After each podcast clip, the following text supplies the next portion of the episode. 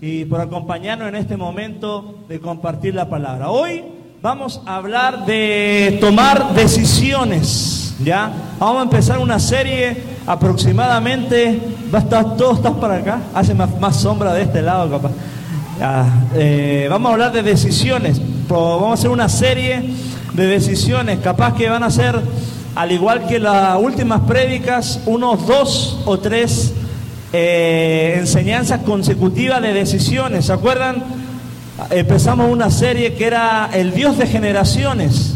Esa fue una serie, duró dos capítulos. La semana pasada terminamos de la serie de generosidad y ahora empezamos otra serie de un tema de decisiones. Y yo quiero, antes de empezar, pedir al Espíritu Santo que nos ministre, que nos ayude a poder recibir esta enseñanza. Todos necesitamos sabiduría para decidir. Así que cerremos nuestro ojo y oramos al Señor. Señor, gracias por tu palabra. Gracias al día de hoy por cada persona que está congregada en tu casa, Señor. Eh, le bendecimos. Deseamos, Señor, que se vayan transformados con el poder de tu Espíritu Santo, con la fortaleza de tu palabra, con mucha fe y esperanza, Señor, con vidas transformadas a través de la enseñanza. Bendice, Señor, la palabra, mi vida, todo estorbo, toda cosa del ambiente que quiera robarnos la atención tuya, lo sujetamos al poder del Espíritu Santo, al nombre de Cristo, y declaramos libertad en este templo, en nuestras vidas, en nuestros corazones y aún en nuestros pensamientos. En el nombre de Cristo Jesús decimos amén.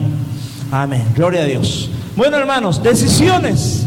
En la vida tomamos muchas decisiones. Cada día tienes que tomar aproximadamente entre 2.000 a 3.000 decisiones. Que pasa que tú no te fijas, pero todo lo que hacemos lleva consigo decisiones. Hay decisiones sencillas, como acá puse un ejemplo, lavarnos las manos, lavarnos los dientes. Tú decides hacer eso. También escoger el color de tus zapatos. ¿Cuánto dicen las mujeres? Amén. Es una decisión difícil si usted tiene 40 pares de zapatos. Yo sé que las mujeres tienen que tener una buena poder de decisión. Saber qué ruta o qué transporte vas a tomar es una decisión. Eh, también preparar el desayuno. Esa pregunta de las mujeres. ¿Qué hago de comer? Hay una decisión ahí, ¿verdad? Hay algo que usted tiene que decidir. En la cena, qué película ves, ver o qué programa ver, eh, qué leer en la Biblia, a qué hora me voy a levantar. Muchas decisiones estamos rodeados, por eso eh, el estudio dice que tomamos de 2.000 a 3.000 decisiones diarias. Pero hay decisiones sencillas, como la que yo te acabo de mencionar, pero también decisiones que son trascendentales. Por ejemplo, ¿qué carrera voy a estudiar cuando eres joven? Porque esa carrera va a determinar casi mi futuro, en dónde te vas a desempeñar, etcétera. Otra pregunta es con quién me voy a casar. Es una pregunta bastante trascendental y una decisión que involucra mucho nuestra sabiduría. ¿Cuántos hijos voy a tener? ¿Cuánto alguna vez decidió eso? Puede tener dos, puede tener tres, puede tener cinco, diez. ¿Cuánto dicen amén las mujeres? Gloria a Dios. Eh, también ¿Cómo me voy a ganar la vida? ¿En qué me voy a desempeñar? ¿O en qué ciudad voy a radicar? Es una decisión bastante trascendental. Y hoy la vida es más complicada porque hay más opciones para elegir y tomar decisiones debido a la tecnología, a la ciencia, a la tendencia y a los descubrimientos. Por ejemplo, antes quizá comprabas arroz y había una clase de arroz Hoy tienes 20 marcas de arroz, un aceite antes era y ahora tienes para decidir un montón de aceite. Un par de zapatos y eran los que vendían los tres hermanos y nada más. No sé cuántas tiendas habían acá, pero ahora llegó Coppel, llegó eh, aquí y ahí. Para decidir nos vuelven locos y andamos buscándole. Y un día entero puedes llegarte a tomar en la decisión de qué vas a comprar. Nuestros abuelos quizás vivieron una vida más tranquila y calmada porque no había mucho que decidir, ¿ya? No había mucha opción entre contratar megacable o Telmex. Ah, es una decisión fuerte, hermano. ¿Cuál tiene más megabyte? ¿Ya? Entonces, y además porque en un sistema de costumbres. Por ejemplo, antes eras católico o eras católico. Después llegaron los testigos de Jehová, llegaron los mormones, llegaron los cristianos. Amén. Entonces se te, se te presentó una bandeja para elegir de religiones y gloria a Dios que estás en la sana y en la correcta. Amén. Entonces la Biblia es un libro de sugerencias que tratan de afectar nuestra voluntad para bien en cuanto a tomar decisiones. El Señor no te obliga, pero te sugiere y te muestra el modo de poder ser sabio en tu vida, de tomar decisiones en pos de la palabra del Señor. Y ser indeciso en el mundo actual es un problema. Dios conmigo es un problema. Una persona indecisa el día de hoy en el mundo actual es un problema porque si no estás firme, eres de alguna u otra forma vulnerable a lo que el mundo te ofrece a lo que el mundo propone, a la identidad de género, a las propuestas que da el mundo, etcétera, etcétera. Una persona indecisa es una persona vulnerable a ser afectada en su mente, en su voluntad, por, por, una presión y opresión del mundo hacia su voluntad. Lo mismo dice la palabra en Santiago 1.8. El hombre de doble ánimo, dice, es inconstante en, sobre, en todos sus caminos. O sea, hablamos de esa persona, es una persona indecisa. Un día le gusta el Cruz Azul y al otro día le gusta el América. ¿Sí me voy explicando? Una persona que no, no, ni fa ni fu, como dijimos en Chile, hay un doble ánimo, hay una doble eh, personalidad, podríamos decir. Hay personas que tienen, ojo, poca capacidad de tomar de decisiones. Y quizá tú eres una o tú conoces a alguien alguien que le cuesta tomar una decisión, inclusive cuando van a comprar un helado, ¿qué helado quieres tomar? No sé, ¿verdad? ¿De qué sabor quieres? No sé. Y uno se pregunta, ¿pero qué quieres? ¿Verdad? Uno cae en la desesperación, los que somos, quiero un chocolate, de, chocolate. Hay otros que rápidamente deciden, ¿cuántos son así? Rápidamente, a veces vamos a comprar, yo miro esa, esa me gusta, me la pongo, me queda bien, estamos, listo, no hay más vuelta no le doy, no pierdo más el tiempo, pero hay personas que se mueran un día y al final no compró nada. Ay, gloria a Dios. Pero hay personas que deciden rápidamente y no está mal ni la una ni la otra, pero eh, vemos que hay una persona que está focalizada a lo que quieren. Personas que saben de que tienen que despojarse, pero no quieren. Ojo, hay personas que saben de que tienen que despojarse, pero no quieren. ¿Por qué? Porque no quieren tomar la decisión. No quieren asumir la responsabilidad de abandonar eh, cosas que al Señor le desagrada. Decidir muchas veces es tener, decidir es tener valor, es tener coraje, es tener voluntad y es tener de alguna u otra forma carácter. Una persona decidida es, tener, es una persona que tiene valor, coraje, voluntad y tiene el carácter de Cristo. Por eso el Señor le dice a Josué, esfuérzate y sé valiente. O sea, sé decidido. Y al final del libro de Josué vemos que Josué dice, no sé ustedes lo que van a decidir, pero yo y mi casa serviremos a Jehová. Una persona con valor de principio, una persona entera, de una pieza, con un carácter firme, decidido a qué? A seguir al Señor, independiente de lo que decidan los demás. Y eso, amado hermano, es le agrada del Señor. También hay personas que deciden otros por ellas. ¿Ya? Hay personas que son lentos para decidir, hay personas que son rápidas para decidir, pero hay personas que dejan que otros decidan por ellos.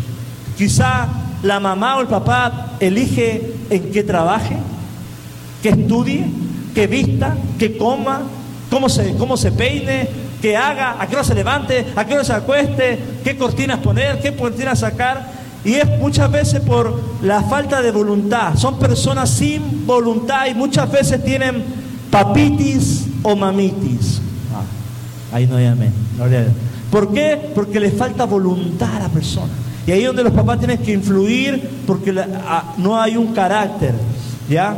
Si usted es casado, tiene que decidir con su marido. Amén. Usted tiene que estar trabajar en sociedad con su marido para alcanzar un buen fin.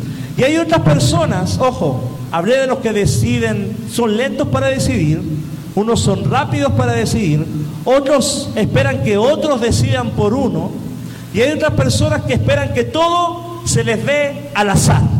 Lo que Dios quiera, como venga, lo que Dios quiera. Y esa palabra, lo que Dios quiera, eh, quiere, quiere, decir, no, no hay una decisión, no hay una voluntad. Lo que Dios quiera está en la Biblia, amado hermano. Lo que Dios quiere para tu vida está escrito en la Biblia. Nada más que hay que buscarlo. Lo, la voluntad del Señor está en la palabra del Señor. Y Él tú tienes que buscarla y entender esa, las decisiones que vas a tomar. Y vamos a entrar a fondo ahora a la palabra. Mira, acompáñame a Ruth, capítulo 1, 16. Hay decisiones externas que tienes que tomar. Ruth 1, 16. Hablamos de Ruth y Orfa, las dos nueras que quedan viudas por la muerte de sus maridos, de su suegra llamada Noemí. ¿Se acuerda la historia? y el hombre llamado Elimelech. Ruth 1.16 dice, respondió Ruth, no me ruegues que te deje y me aparte de ti, porque a donde quieras que tú fueres, iré yo, y donde quiera que vivieres, viviré. Tu pueblo será mi pueblo y tu Dios mi Dios. Donde tú murieres, moriré yo, y allí seré sepultado. Así me haga Jehová y aún me añada que solo la muerte hará separación entre nosotras dos. Vemos la historia de un hombre llamado Elimelech que vivía en Belén de Judá. Era casado con Noemí. Y, e, Elimelech con Noemí, producto de un mal momento económico de Belén, van a, a, la, a la tierra de Canaán, a un lugar que se llama Edom o Moab, a Moab van a Moab y en Moab dice la palabra que Elimelech muere. O sea, Ruth queda viuda. Y más aún, Ruth y Elimelech tuvieron dos hijos, a Mahlón y Talión, dice la palabra. Y ellos dos también mueren. Y quedan, quedan, quedan viuda Noemí, Ruth y otra mujer que se llamaba Orfa. Y acá vemos cómo Elimelech toma decisiones en su vida de abandonar Belén por ir por un mejor porvenir, pero esa decisión le, de alguna u otra forma lo hizo que se apartara de la voluntad de Dios. Y acá vemos cuatro decisiones en Elimelech, en Noemí, en Orfa y en Ruth. Mire, Elimelech tomó la decisión de retirarse de la voluntad de Dios porque se fue de Belén producto de la presión y de la inestabilidad económica, se fue quizá a otro lugar pensando que le iba a ir mejor. Pero el irse fuera de la voluntad de Dios le hizo perder la cobertura de Dios. Y en ese lugar dice que de una manera sorprendente él perdió la vida.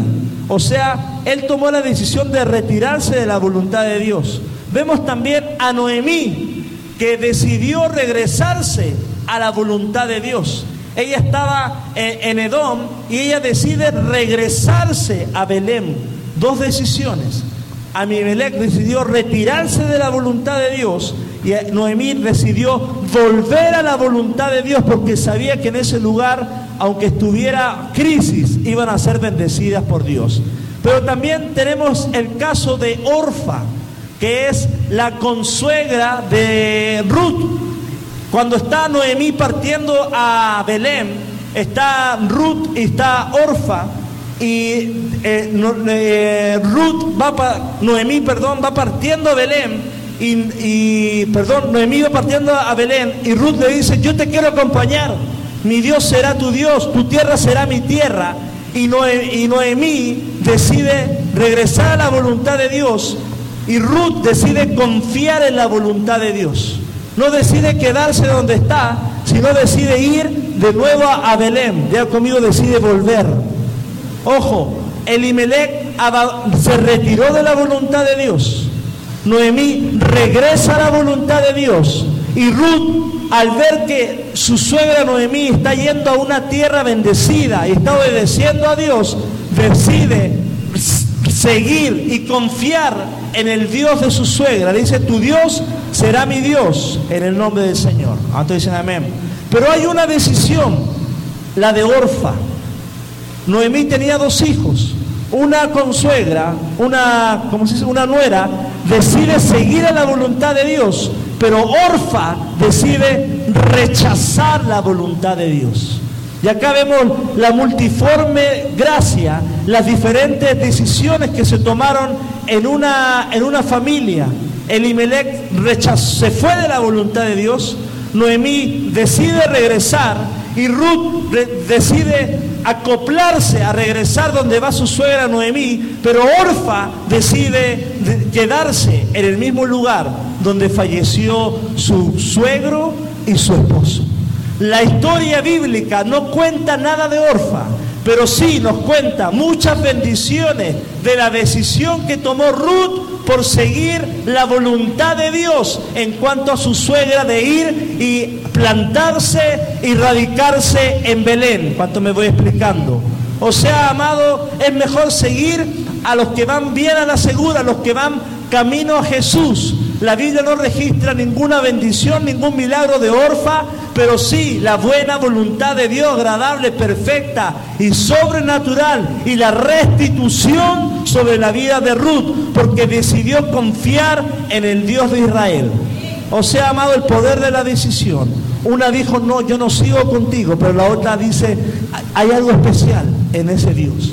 Hay algo sobrenatural, hay una cobertura, hay una bendición. Y la pregunta es, ¿en qué ciudad radicaré? Muchas veces el cambio de ciudad tiene que ser influenciado por un buen propósito.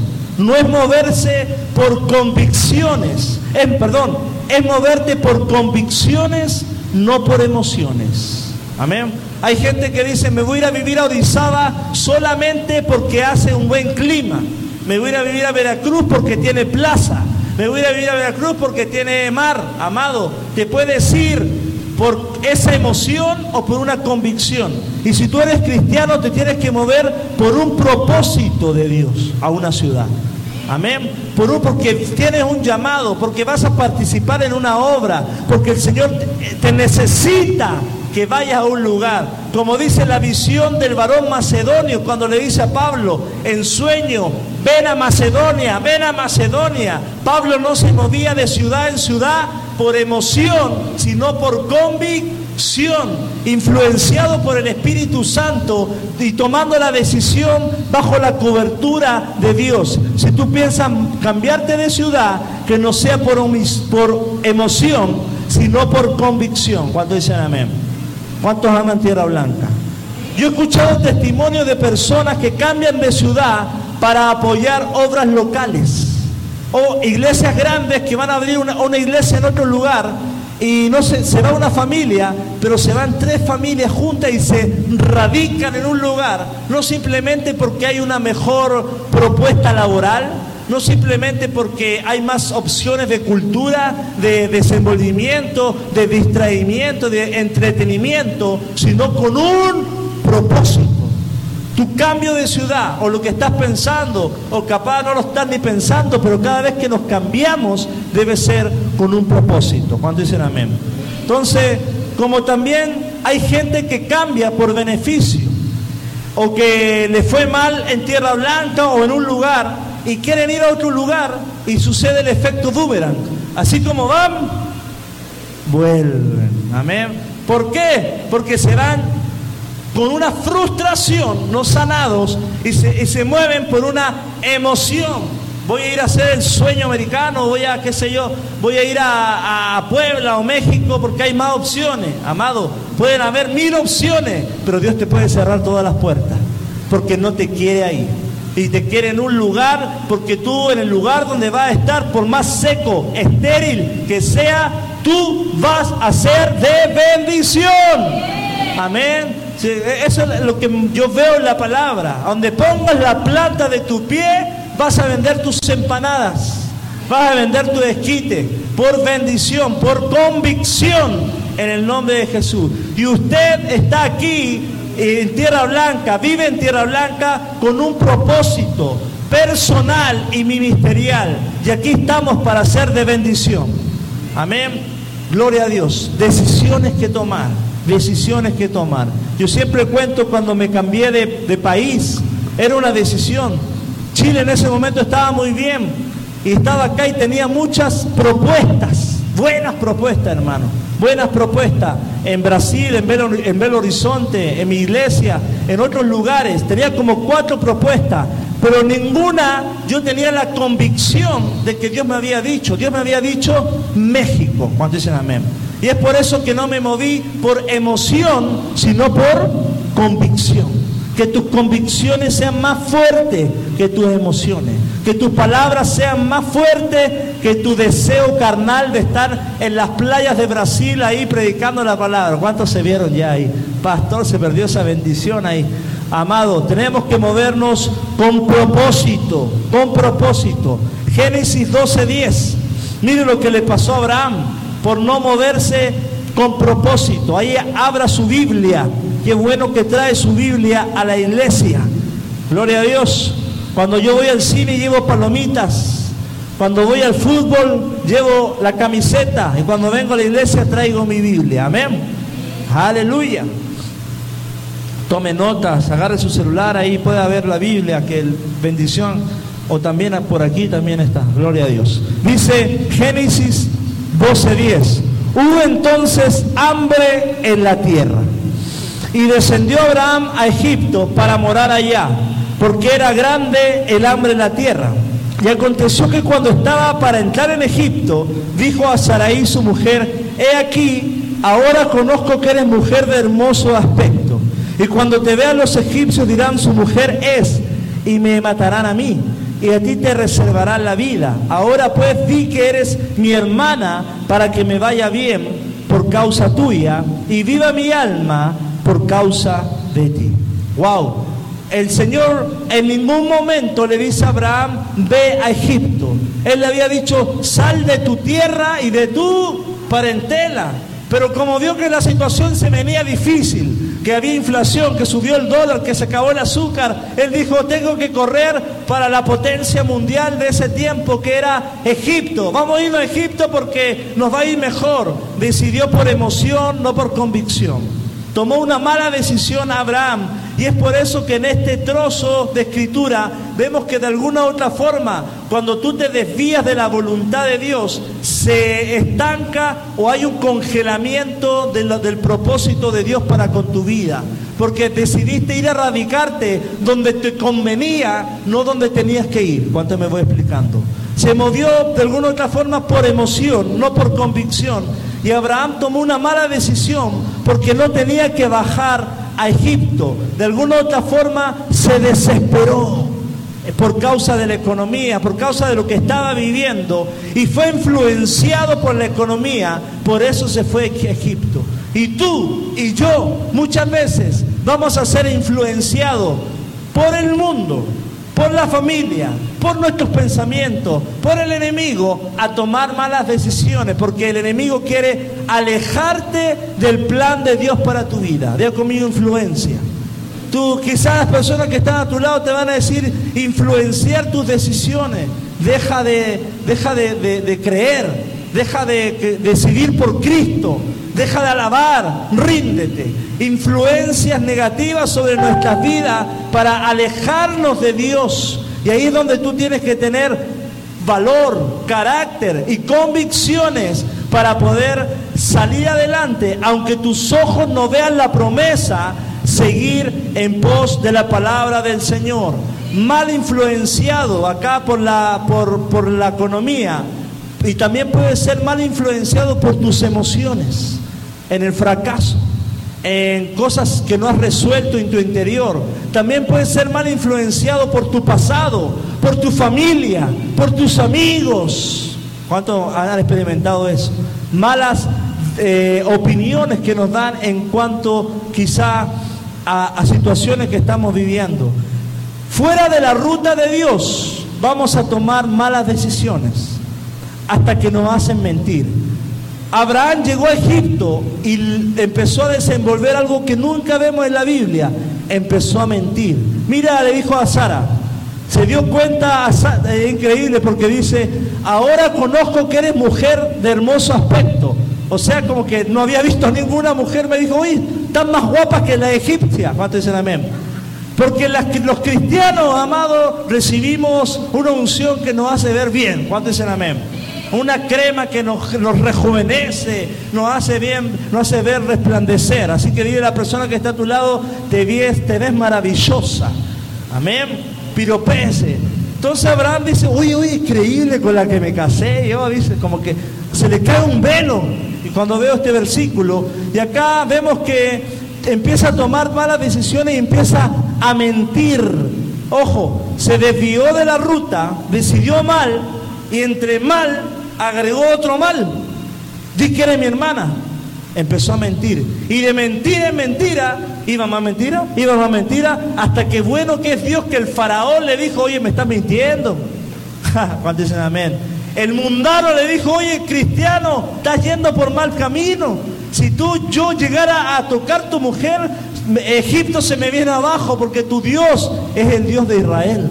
Es el Dios de los ejércitos. Y a nosotros tenemos, cada vez hay una regla en matemática, en, la clase de álgebra.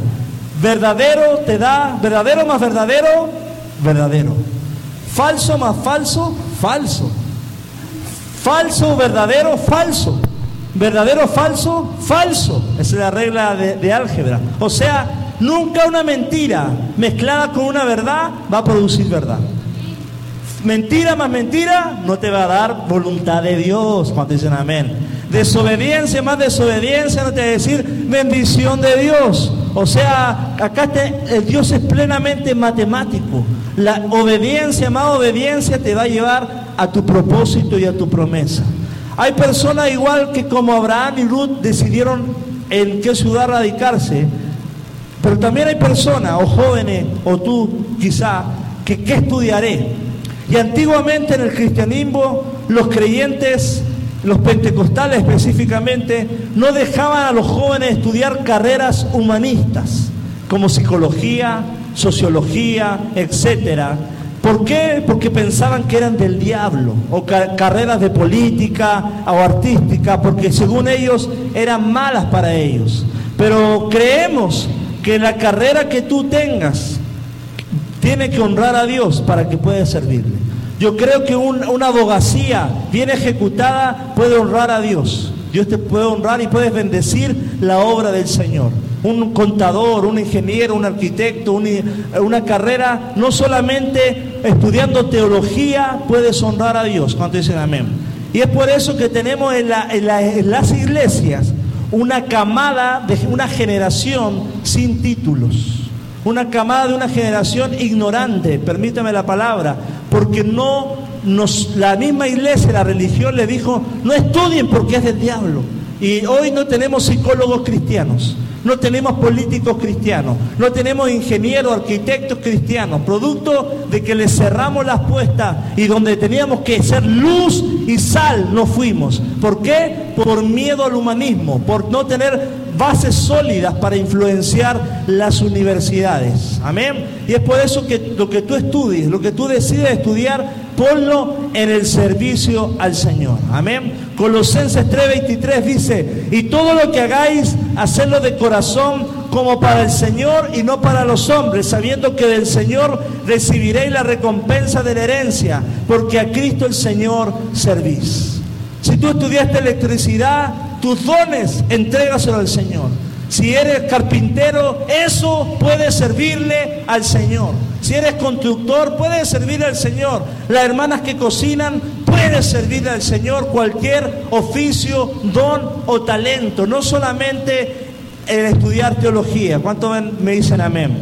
Ahora, ¿qué más puede influenciar tu vida? Las amistades que tendrás. ¿Ya? Mire lo que dice Proverbios 13, 20.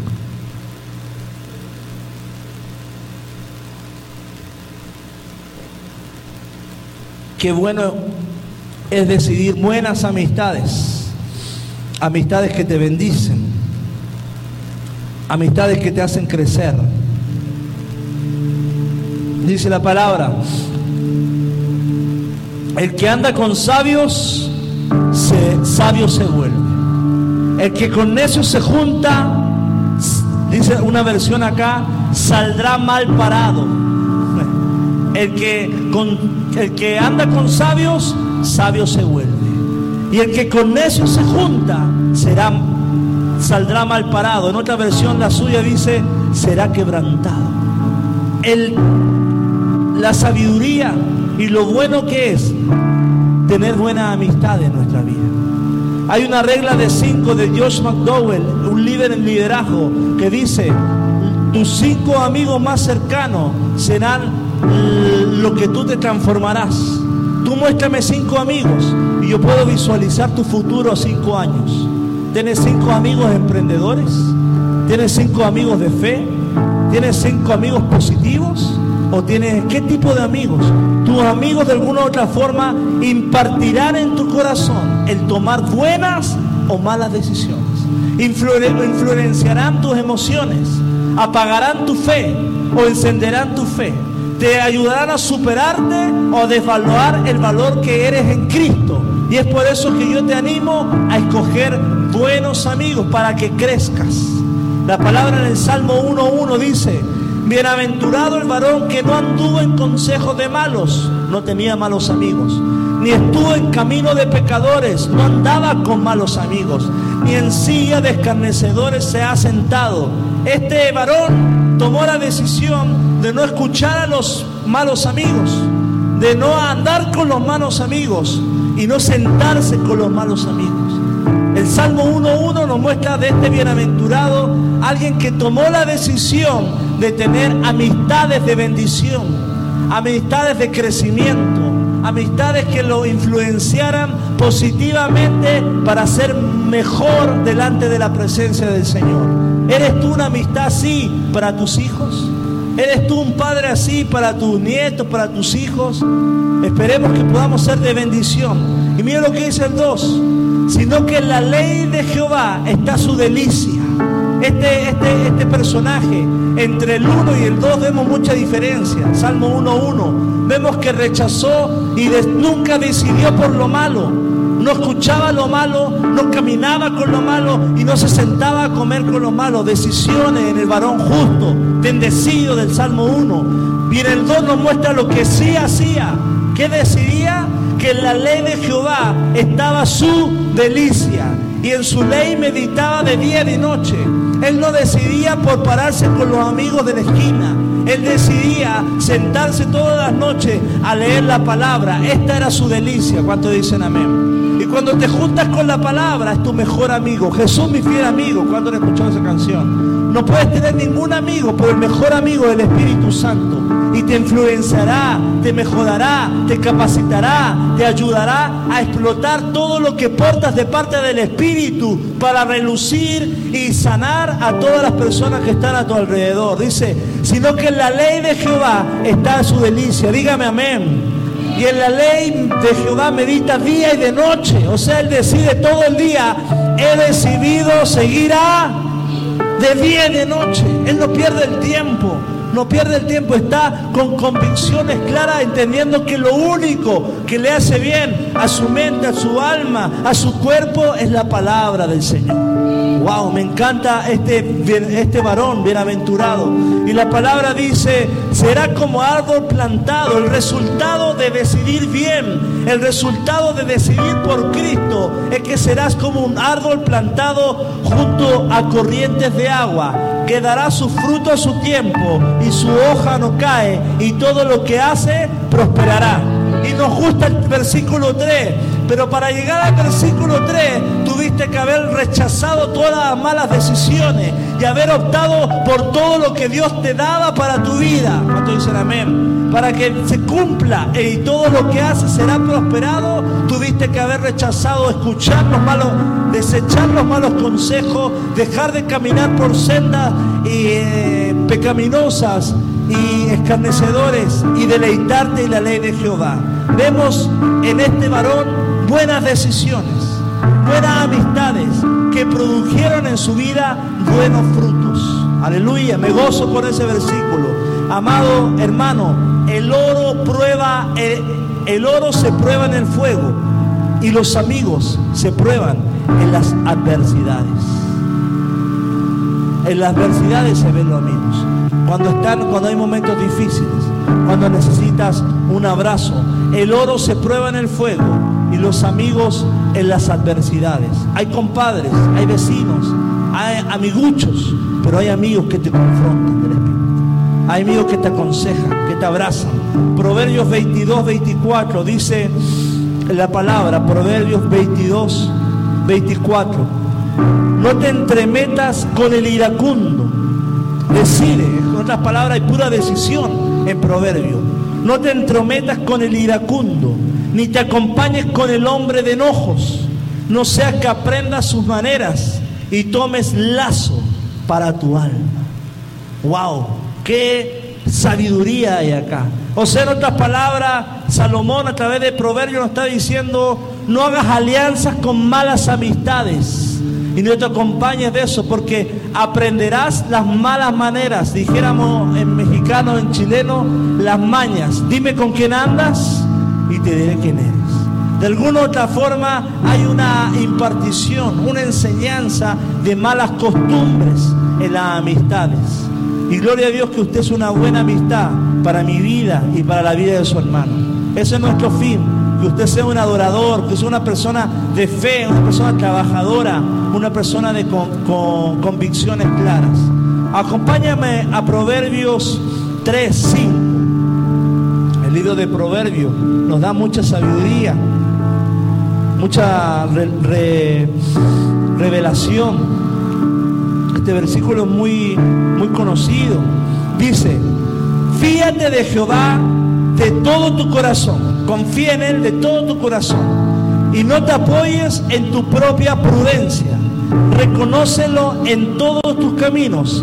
Y Él enderezará tus veredas. La palabra fíjate de Jehová, ¿qué quiere decir? Que tengamos una fuerte dependencia de Dios Fíjate de Jehová, confía en Él, en lo que Él te entrega para que decidas. La palabra dice, pero ¿cómo yo logro confiar en Jehová? Y da, dice la palabra acá, de todo tu corazón, en tu mente, en tu alma y en tu espíritu. O sea, que Él pueda llenar tus pensamientos para decidir bien. Que Él pueda llenar tus emociones para tener una buena voluntad y Él pueda llenar tu espíritu para estar sano. Del corazón provienen los, los, motivos, las pasiones y los procesos mentales para la toma de decisiones. Ojo, en nuestra mente se genera un proceso de toma de decisiones. Y si tú estás lleno de la palabra, vas a saber elegir bien. Si tú estás lleno de Dios en tu corazón, vas a saber elegir bien entendiendo que si eligiendo en Dios, Dios siempre quiere lo mejor para nuestras vidas.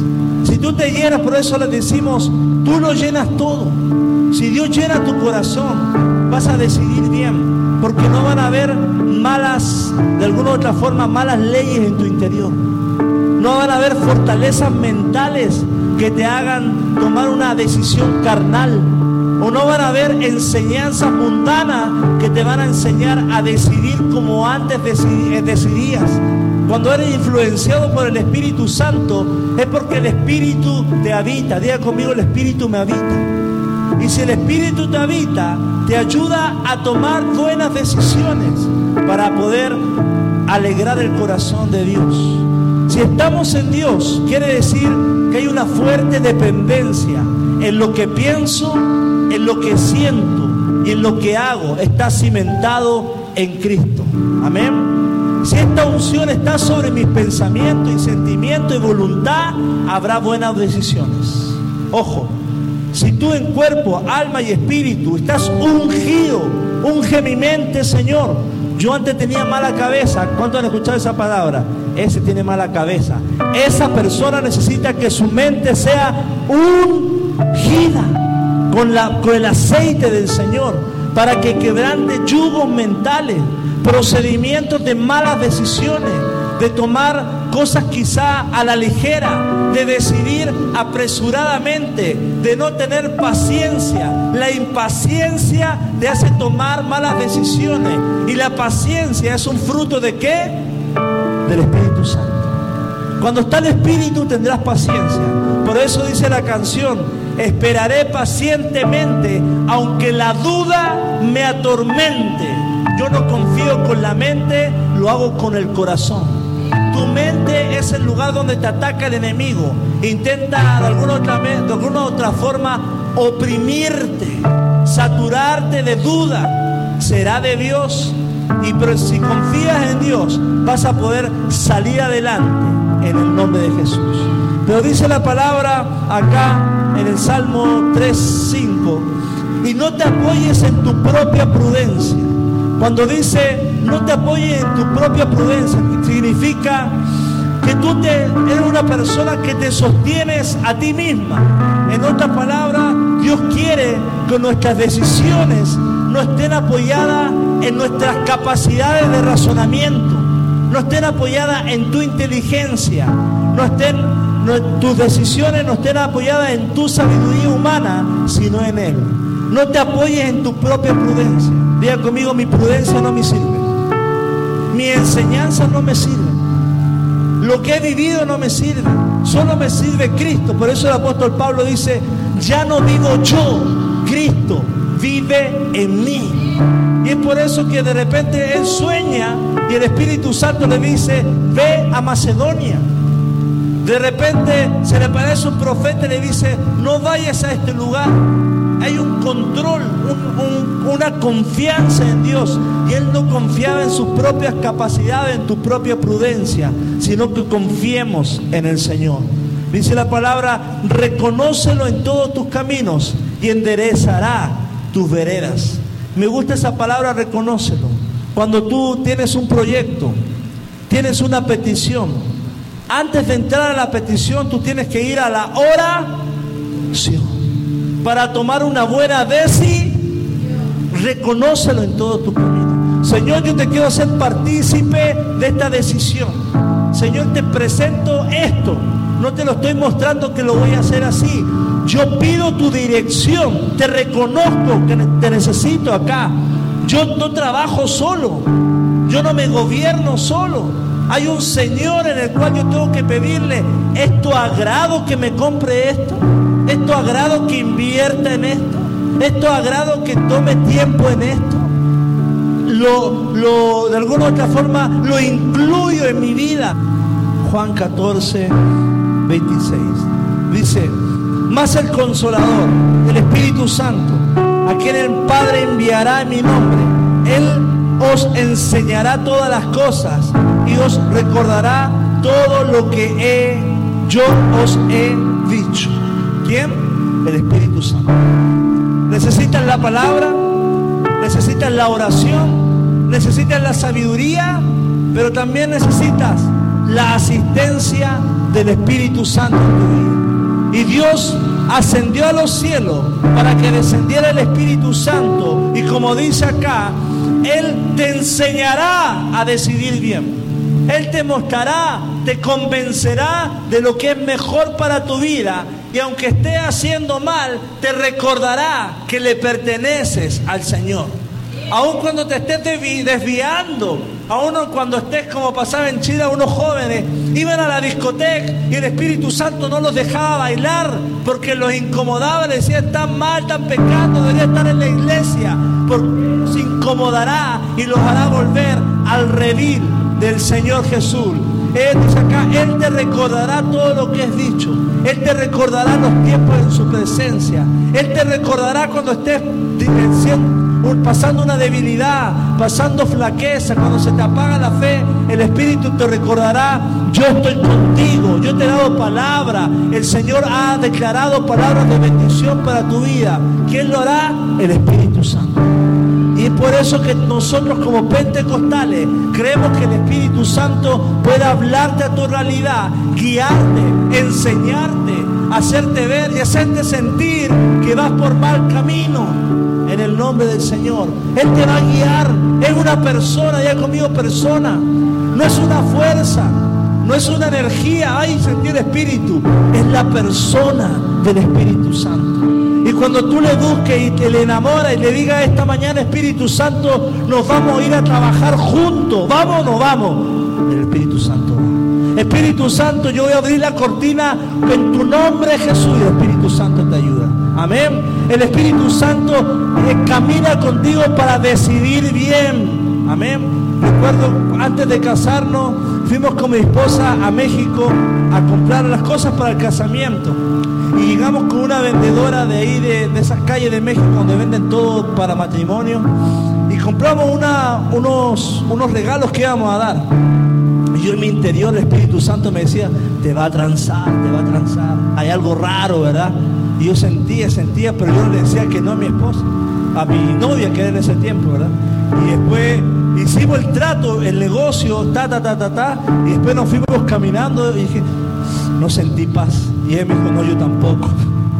Y pasa que ese, ese, ese, ese hablar del Espíritu Santo lo evidenciamos cuando nos llegó el paquete que habíamos contratado.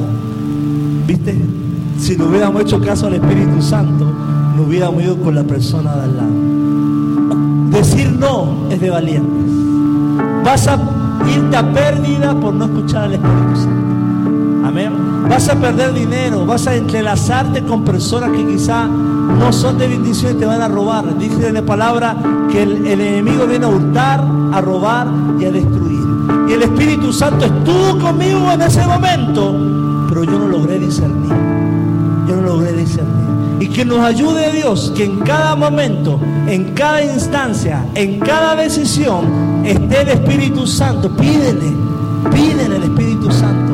Y así como estuvo conmigo en esa situación, esté contigo. La palabra eh, Espíritu Santo en el griego quiere decir consolador. Significa llamado a estar al lado de uno, al lado de uno. No cuando tú lo digas Espíritu Santo ahora, Él está de conmigo siempre. Que Cristo venga o tú partes de la tierra. El Espíritu Santo me habita, Dios conmigo me habita. Ahí levante su mano, levante su mano. Espíritu Santo Tú habitas en los corazones de nosotros. Intrúyeme. Amonéstame a decidir bien. Enséñame, Espíritu Santo. En el nombre de Jesús. Amén. Ahí póngase de pie, vamos a orar. Vamos a orar por esta primera introducción a decisiones. En otras palabras, el Espíritu Santo es un ayudador, un intercesor que está de nuestro lado. Y quiero leer un último pasaje que está en Hechos 16.6. Dice la palabra y atravesando Frigia y la provincia de Galacia, le fue prohibido por el Espíritu Santo hablar la palabra en Asia. Al apóstol Pablo le fue prohibido por el Espíritu Santo hablar la palabra en Asia. Y lo que nosotros estamos enseñando el día de hoy en decisiones es que como el apóstol Pablo, el Espíritu Santo le prohibió ir a un lugar a predicar la palabra, porque no era el tiempo de Dios, Dios te va a guiar en esta semana a abandonar cosas, a comprometerte más con cosas, a ir al cuarto de oración y, dejar quizá costumbres, pensamientos, fortalezas, porque el Espíritu Santo yo creo y como iglesia, como visión, audiblemente. Aún nos hace sentir qué es lo que debemos hacer para tomar decisiones. Mejores decisiones influenciadas por tu relación con Dios, por tu lectura por la palabra, por tu oración y por tu comunión con el Espíritu Santo. Ahí vamos a orar.